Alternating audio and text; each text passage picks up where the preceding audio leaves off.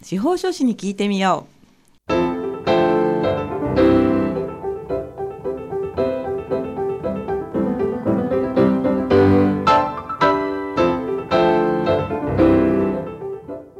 FM 大白をお聞きの皆さんこんにちは。宮城県司法書士会がお送りするあ司法書士に聞いてみようの時間です。この番組では宮城県司法書士会に所属する司法書士の各先生が月替わりで身近な法律の知識や手続きの注意点そして日頃の活動などを解説してくださいます。放送は毎月第4木曜日のこの時間本日もパーソナリティの笹崎久美子がお話を伺います。さて本日はこちらの先生にお越しいただきました。では先生、えー、お名前と簡単に自己紹介をお願いいたします。はい宮城県司法書士会企画広報委員の司法書士真野美佐子と申します。はい真野先生ですね。あのー、最初にまずテーマをお聞きしたいんですけれども、はい、今日はあのどういったお話をされる予定ですか？はい。今日は11月5日からスタートしました、はい、住民票とマイナンバーカードに旧氏を併記できるという制度についてご説明してその後ちょっと私あの法務局で登記相談員をしているので最近多い相談などについてもちょっと触れたいと思います。はい。ではよろしくお願いいたします。はい。よろしくお願いします。はいお願いします。簡単にあの先生ですね。まあ自己紹介をもうちょっと深くまあ1分ぐらいちょっとお話しいただければいいかなと思ったんですけれども。はい。えー、っと うん、私は平成20年に司法書士の登録をしまして、はい、今年で11年目の司法書士です、はい、今年の4月から地下鉄旭川駅の近くでオリーブ司法書士事務所という司法書士事務所を経営しています。あそうなんですね。旭川丘ですね、はい、まあ今日スタジオ長町なので今日は地下鉄でそうしますと。そうですね。地下鉄で来ました。地下鉄早いですよね。一直線っていう感じですよね。はい、はい、よろしくお願いいたします。では先ほどあの旧氏というふうなまあお言葉だったんですけれどもどういう字を書くんですか？はい。えっ、ー、と一般的には旧姓っていうと思うんですけれども、はい、まああのもともと生まれた時の名字ですね、はい、結婚すると女性が変えていることが多いんですけれども、もともとの、はい、えっ、ー、と姓ですね。あ、旧姓のことを旧氏専門用語ですか？えっ、ー、と総務省のパンフレットに旧氏と書いてあるので そうなん、ね、読んでみました。はい、はい、わかりました。その今までは併記できなかったんですか？そうですね。あの、はい、公的な身分証明書に旧姓を載せるということができなかったので、はい、そうですよね。見たことないですよね、はい、そうですね。はい。制度はいつからなんですか？今年の11月5日から始まってます。始まったばっかりです。もう始まったばかりですね、はい、それじゃあ見たことないわけですね。そうですね。はい。具体的にどういったものにも併記できるようになるんですか？えーとですね、はい、ここに総務省のパンフレットを見てるんですけれども、はい、まず住民票に載せられるっていうことと、はい、マイナンバーカードに載せられるということが書いてます。それ以外はまだちょっと決まってないようです。あそうなんですか、はい、なんか意外な感じがしたんですけれども、はい、やっぱりその要望ご要望があってそんな風に改正になったっていうことですか？そうですね。あの女性でも旧姓を使ってビジネスをしていたりする方が多いと思うんですけれども、はい、まあ、私もそうなんですが、えー、えー、と例えば銀行口座を、あの振り込みで使いたい場合に、旧姓の口座が作れなかったりするというような不便があったわけですよね。あの公的な身分証に載ってないためにそうか、うん、はい、ということで、まあ、要望がかなりあったんだと思うんですけれども。えー、はいじゃあこれであやったって思ってる方たちもたくさんいらっしゃるわけですね。そうですね。あの青葉区役所に先週早速手続きに行ったんですが、はい、まだ私が2人目ということで。本当ですか、うん、そんなにこう殺到してるわけではなさそうですね。先生も手続きされたんですか？そうですね。で銀行口座も無事に、はい、旧姓のまので、はい、作れました。えどんな感じなんでしょうか？ちょっと聞いてもいいですか？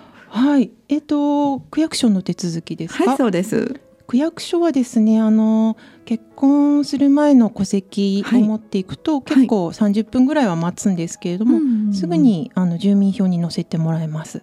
あそうなんだ、はい、こういろいろ根掘り葉掘り聞かれた 聞かれたりとかそういうことはないんですね、はい、そういうことは全然なくて淡々とチェックされて、はい、あの住民票の給字の欄に「はい、マノ」と書かれて、はい、あとマイナンバーの方はマイナンバーの方でまた30分ぐらい待つんですけれども、はい、はい、マイナンバーカードにも載ります。ではそれはあのわざわざ行くっていう感じなんですね。そうですね、うん、あんまりこう仕事してて、えー、休みじゃないと時間取れない方はなかなか難しいかもしれないですね。何か今後ですね、はい、マイナンバーカードを取る時に、はい、なんかこう質問事項が出るとかそんな風にはなっていくんでしょうかね。どうなんでしょうね。新しく作る場合についてはちょっと調べてなかったんですけれども。うん。はい。うん。私はもともとマイナンバーカード持ってたので、はい、あのメモ欄みたいなところにこうメモ的に 書かれただけなんですけど。そうなんですか、はい、そうですね、とそう確かに考えてみたら私の友人とかも旧姓で、はい、あのビジネスを展開している方たくさんいらっしゃるので、えー、本当に朗報かもしれないですよね。そうですね。あとあのこの個人で事業している方は旧字が乗るっていうのはいいんですけれども、えー、あと会社組織にしてる場合ですよね。役員として旧、はい氏を併記できるっていう制度もありますのでちょっとはい、そちらもご紹介したいなと思います。どうぞ。あのもし説明事項があればちょっとお伺いしてもいいですか？はいはい、えっと、こちらの法務局で、えー、役員の氏名に婚姻前の氏を記載できるというのは平成27年から始まってるんですけれども、はい、こちらもですね、えっと、役員として名前が載ってる時に、うん、あの戸籍上の姓しか載ってないと、はい、取引先に説明する時に、ええ、同一人物であるっていうのはなかなかわからないことがあると思うんですね。はい、なのであの婚姻前の氏も一緒に載せることができます。はい、そうなんですね。はい、それはあの必須じゃなくてこうその役員の方のご希望によって、ね、そうですね希望すればということです。うんで希望しない人は、はい、あのまあこう変わった姓、えー、旧氏じゃない方の新氏はい そうですね戸籍上の、はい、はい、でいいっていうことですね。そうですね。はい、いろいろ深いんですね。このビジネスだけじゃなくてその役員の部分とか、はい、そういうところに影響があるということなんですね。そうですね。うん他にも注意点なんかはありますか？そうですね。うん。まあ、これは希望した場合にその給仕を併記できるというものですので、ええ、希望しない方については全く問題ないですね。そうですか、はい、はい。なるほど。でこれが、えーと、もう始まってるんですけれども、はい、まあ、あのこの番組は収録ですのでね、えー、えー、もうちょっと人が増えてるかもしれないですよね。ね。うん、はい放送される頃にはもうちょっと もうちょっと増えているといいですよね、はい、せっかくの新しい制度ですからね。ね。はい、でやってみてもう特に問題もなく、はい、まあ、スムーズに受け付けていただけたということですね。えそうですね。うん。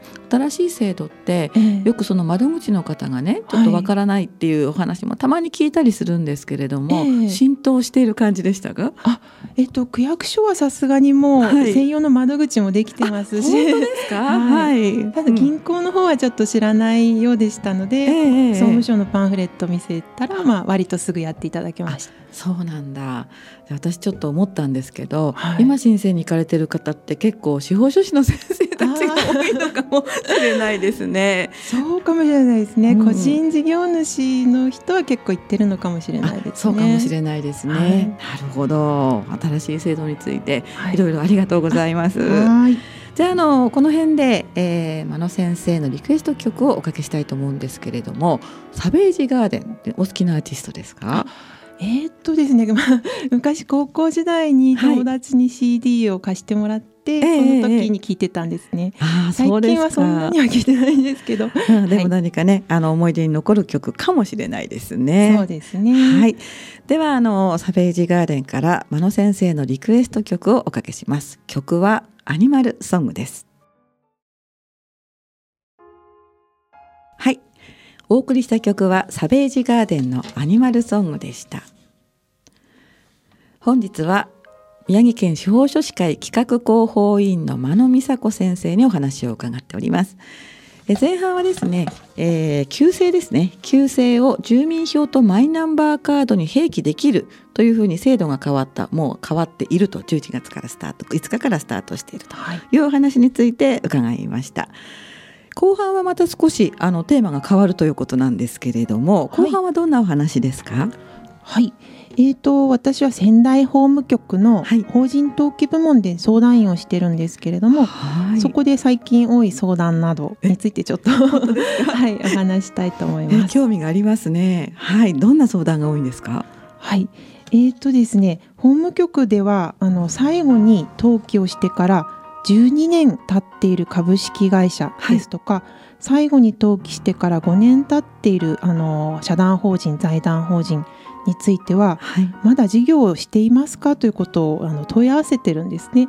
でその問い合わせを無視して、はい、えーと、2ヶ月経ってしまうと、はい、あの法務局の方でみなし解散という登記を入れてしまいます。えー、でその法務局からの通知が来た会社の方が慌てて、はい、ご相談に来るというのが最近多いです。あそうなんですか。はい、みなし解散、はい、実際はその営業っていうか事業を継続していても、はい、お返事がなければ、はい、法務局さんにそのように受け取られて手続きされてしまうということなんですか？そうですね。はい。へえ。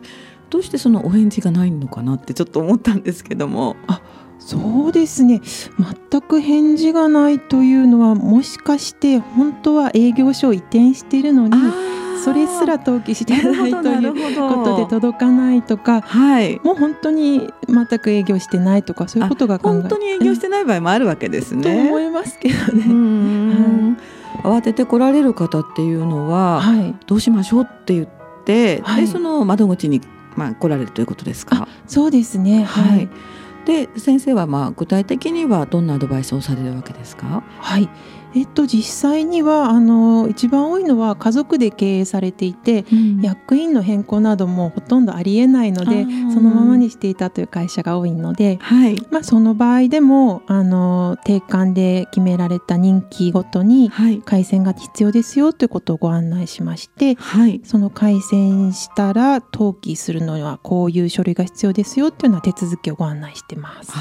じゃあご家族経営の方はちょっと安心される方もいらっしゃるっていうことですか、はい、そうですね。ただあの登記は本当はですね、はい、あの任期が切れたら役員を選んで、ええ、そこから2週間以内に登記をしないと、はい、あの罰金がかかる、ね、ことがありますので、はい、安心まではされないと思うんですけれども、はい、はい、そうですね。あのこのラジオ番組にゲストであの出てお話をいただく司法書士の先生も、はい、よくその役員が変わっても忘れちゃうっていう話は、はい、あの何度かやっぱり伺うんですよ。はい、なのでそこまでっていうことは相当多いのかなって今思っちゃったんですけれども。そうですね。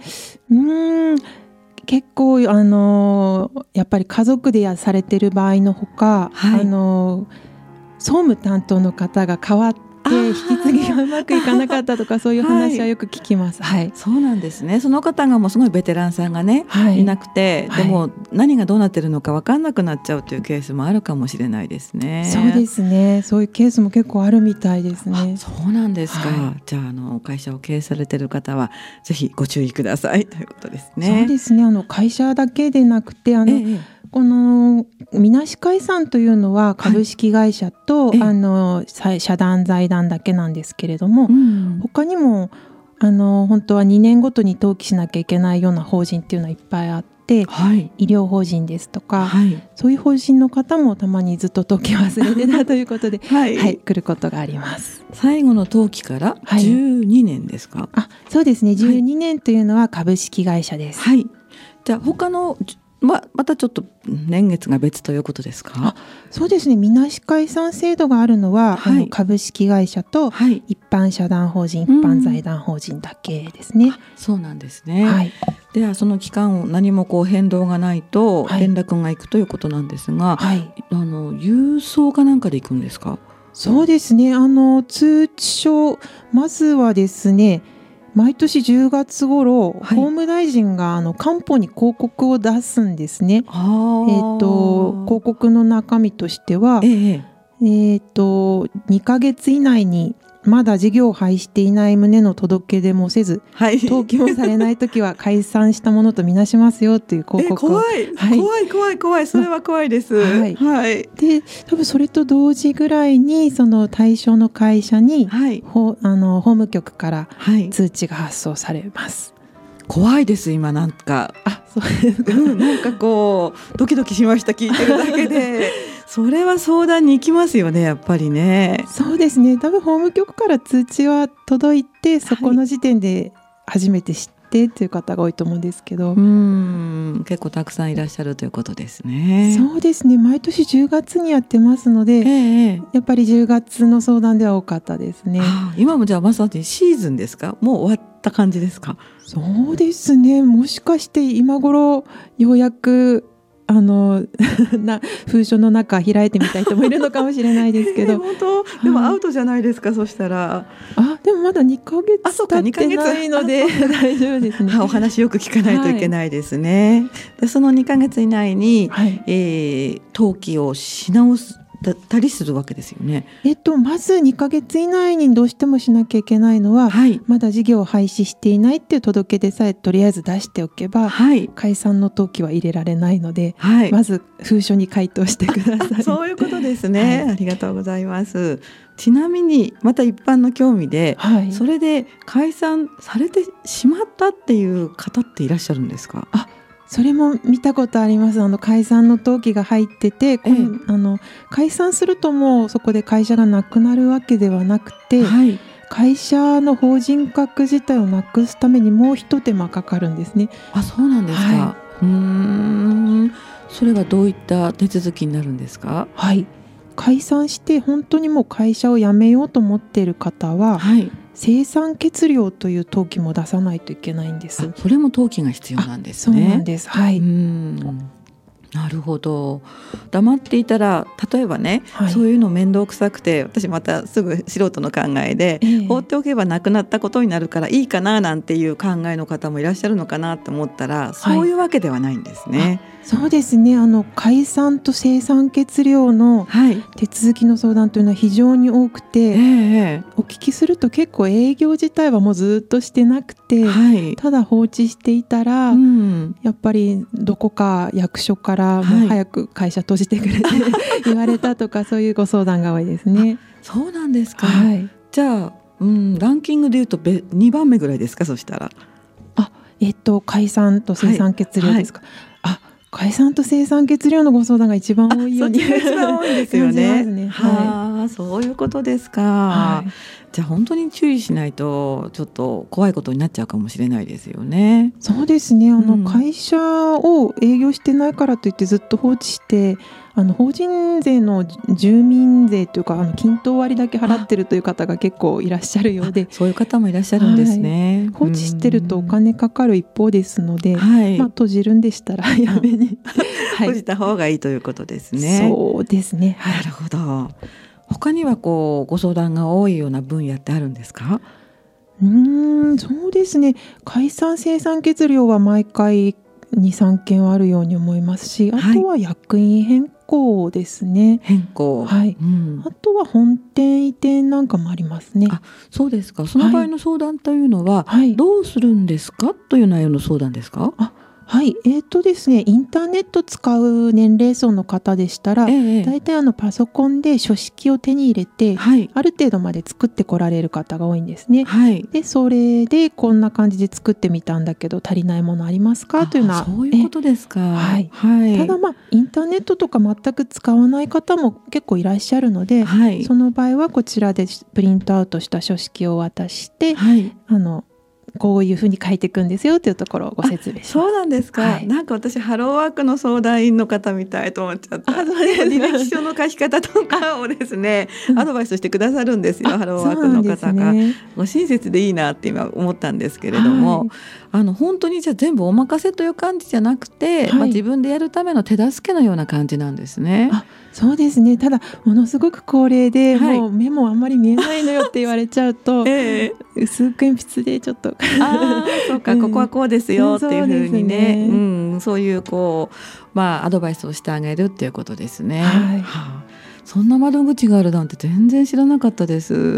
そうですね。はい、10年ぐらい前に私あの不動産登記部門の方でも、はい、あの相談員してたんですけれども、えー、その時よりはだいぶなんか相談の方が増えてるようには思います、ね、そうですか。はい、もうひっきりなしに訪れる方っていらっしゃるんですか？あそうですね。あの週3回しかやってませんし毎日はやってないんだ。そうなんですね、はい、火水木の、はい、しかも午後しかやってないので あの予約制で、はい、はい、いつもたくさんいらっしゃいますその場合は法務局さんにお電話して予約をするということですね。そうですね。法務局の法人登記部門というところで電話予約してます。でそれをこうインターネットか何かで調べて、はい、で事前に予約をして、で相談に行くという形なんですね。そうですね。なるほど。司法書士の先生でやっぱり同じように相談員をされてる方って、はい、間野先生以外にもいらっしゃるんですか？はい、えっ、ー、と今法人登記部門で相談員をしているのは私のほか二人あといます。はい、あ、そうなんだ。はい、へえ。不動産の方でもいらっしゃるんですか？そうですね。不動産の方は不動産の方でちょっと何人かわからないんですが、はい、はい、います。じゃあ私たちはもしかしてあんまりそういうことかこうあんまり関係なくご相談に行っても司法書士の先生たちにはすごくお世話になってるかもしれないんですね。そうですね。そうだとい いんです。そうだと思います。はい ありがとうございます。はい、他にあの登記とかね、そのこのマイナンバーの旧姓の注意点などで、はい、何かお話ししたいことっていうのはありますか？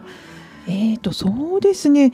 私が行った銀行では、はい、すぐに口座が開設できたんですけれども、はい、もしかしたら他の金融機関ではすんなりといか行くかどうかっていうのはちょっと試してないのでわ、ね、からないんですが、はい、はい、まあ、できると総務省のパンフレットにも書いてあるので、はい、はい、そうですよね、はい、あのいろんな先生に伺うと制度ってやっぱりこう変わっていくじゃないですか法律とか、そうすると先生方も勉強しなきゃいけないですけども銀行さんたちもやっぱりこう勉強していかないといけないわけですよね。そうですね。そうすると、まあ、よく私も友人から、はい、あの行ったらお話が通じなかったなんていうことを聞くんですけれども、はい。えー、やっぱりそこは少しこう銀行さんによっても差があったりするものなんですね。そうですね。なのであの総務省のパンフレットを持って持っていて これこれって言うと、はい、まあ話が早いかなと思うんですね。いいこと聞きました、なので必ずこれなんですけどっていうふうに持っていった方が